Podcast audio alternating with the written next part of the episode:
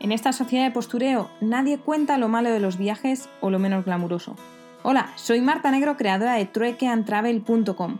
Me encuentro dando la vuelta al mundo haciendo trueque y estoy aquí para contarte los pequeños detalles de mi aventura o esas anécdotas que animan una cena. Así que si quieres saber la cruda realidad de los viajes y viajar conmigo en esta vuelta al mundo, ajustate los auriculares, que nos vamos. Muy buenas tardes.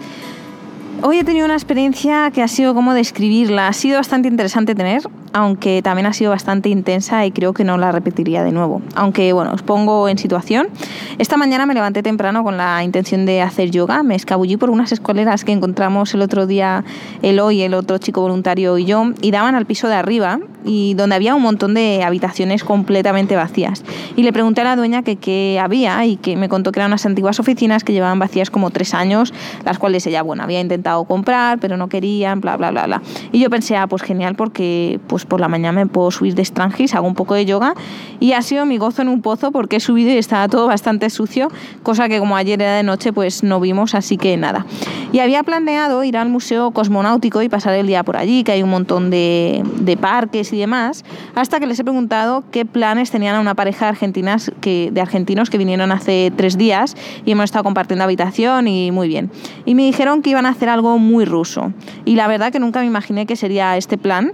No, pues no sé, no sé, una cata de vodka o algo así, pero no me imaginaba que fuese disparar una AK, una, ¿cómo se llama? Sí, una AK-47. Así que la verdad me lo he pensado y he dicho, bueno, eh, solas y yo no iría nunca sola.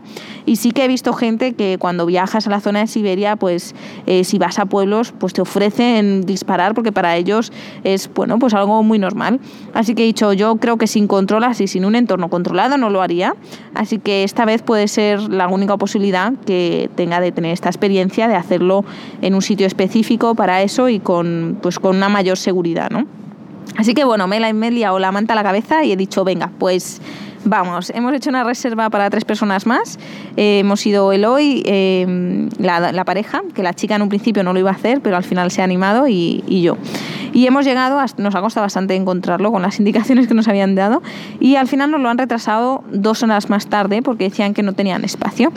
Así que durante toda esa espera estaba que casi yo me arrepentía porque la verdad nos hemos puesto luego ya después de firmar los papeles, que obviamente no sabíamos que firmábamos porque estaba todo en ruso, Em, pero yo ha llegado un momento que en los bancos de fuera se escuchaba de vez en cuando un poco eh, los disparos y yo decía, ¿qué coño hacemos aquí? O sea, pero bueno, ya habíamos pagado, no había vuelta atrás y pues yo lo estoy tratando como una experiencia y ya está. Hemos tenido que pasar una reja y después dos puertas y el señor de delante cuando llevaba los cuatro fusiles colgados, la verdad que ha sido bastante impactante. Pero también ha sido muy impactante ver que había grupos de niños de excursión por el lugar, porque además de hacer tiro, también hay tiro de machetes y había también una, un área para jugar al hockey, así que yo espero que ellos fuesen a jugar al hockey, aunque es cierto que estaba lleno de vitrinas eh, con pistolas y con armas que podían perfectamente ver sin ningún problema.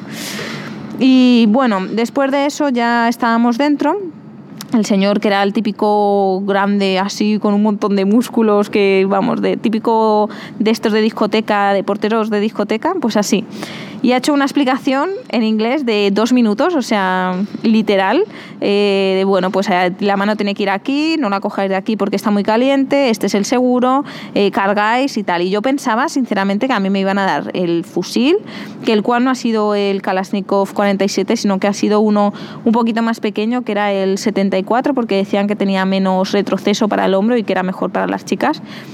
Y yo pensaba que nos los iban a dar cargado y ya está, era apretar el gatillo y no. Pues hemos tenido que poner el, pues eh, donde van las balas, eh, lo hemos tenido que cargar, quitarle, o sea, todo, todo.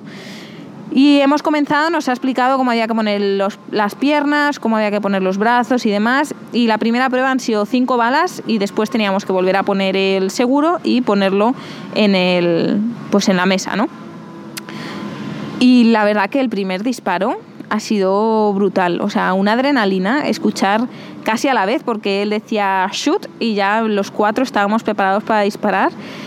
y ha sido, ha sido intenso, la verdad. Hemos disparado otras cuatro veces más y ya pues hemos parado y nos hemos acercado a ver la diana, lo cual yo no he dado ni un solo disparo. O sea, yo que me pensaba que tenía una puntería buena por esto del baloncesto, pero no. Y yo que veía que mi, mi cañón estaba completamente apuntando al centro, pues ni una.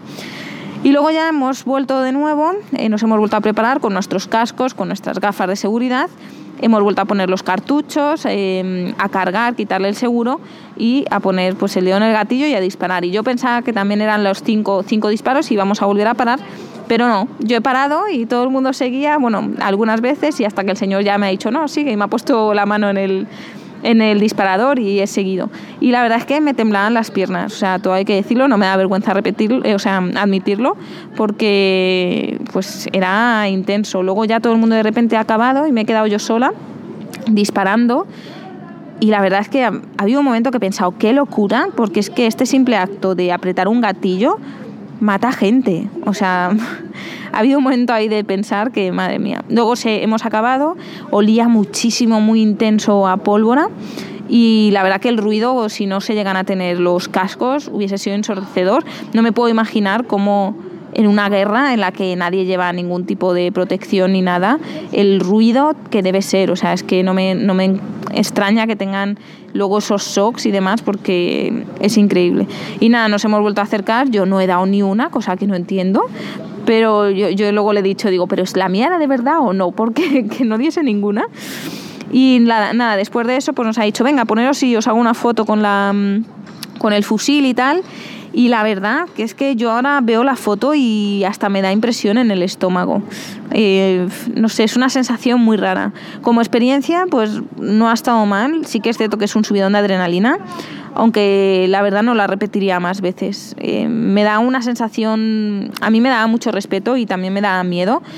Y el miedo sigue estando ahí, pero también el miedo se ha transformado y se ha disipado un poco y me da más miedo pensar lo fácil que es usar un arma, porque hasta yo lo he podido hacer y eso significa que cualquiera puede hacerlo.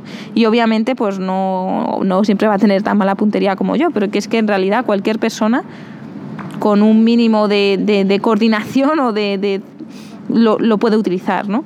Entonces yo ahora mismo ese miedo a utilizar la arma, las armas se ha convertido en este otro en la facilidad, ¿no? que es el uso de, un arma. Y bueno, como experiencia está bien. Eh, ayer fue un día con pocas emociones, pero hoy se han concentrado todas. Cuando hemos terminado y hemos acabado, estábamos todos como ¡buf! O sea, toda la tensión se, ya se ha relajado y, y, sí, estábamos entusiasmados por haber hecho esto, pero también un poco como en shock, ¿no? Ha sido una experiencia intensa. Así que nada más, eh, ahora me espera mm, en un ratito preparar la, la, sopa rusa, voy a aprender la receta, así que mañana os cuento cómo, cómo es y, y, de qué se trata. Para los que habéis entrado nuevos podéis poneros al día en www.troecantravel.com barra podcast y allí podéis escuchar todos los audios anteriores. Y nada, muchísimas gracias por estar ahí, por escucharnos, por escucharme y hablamos mañana. Chao, chao.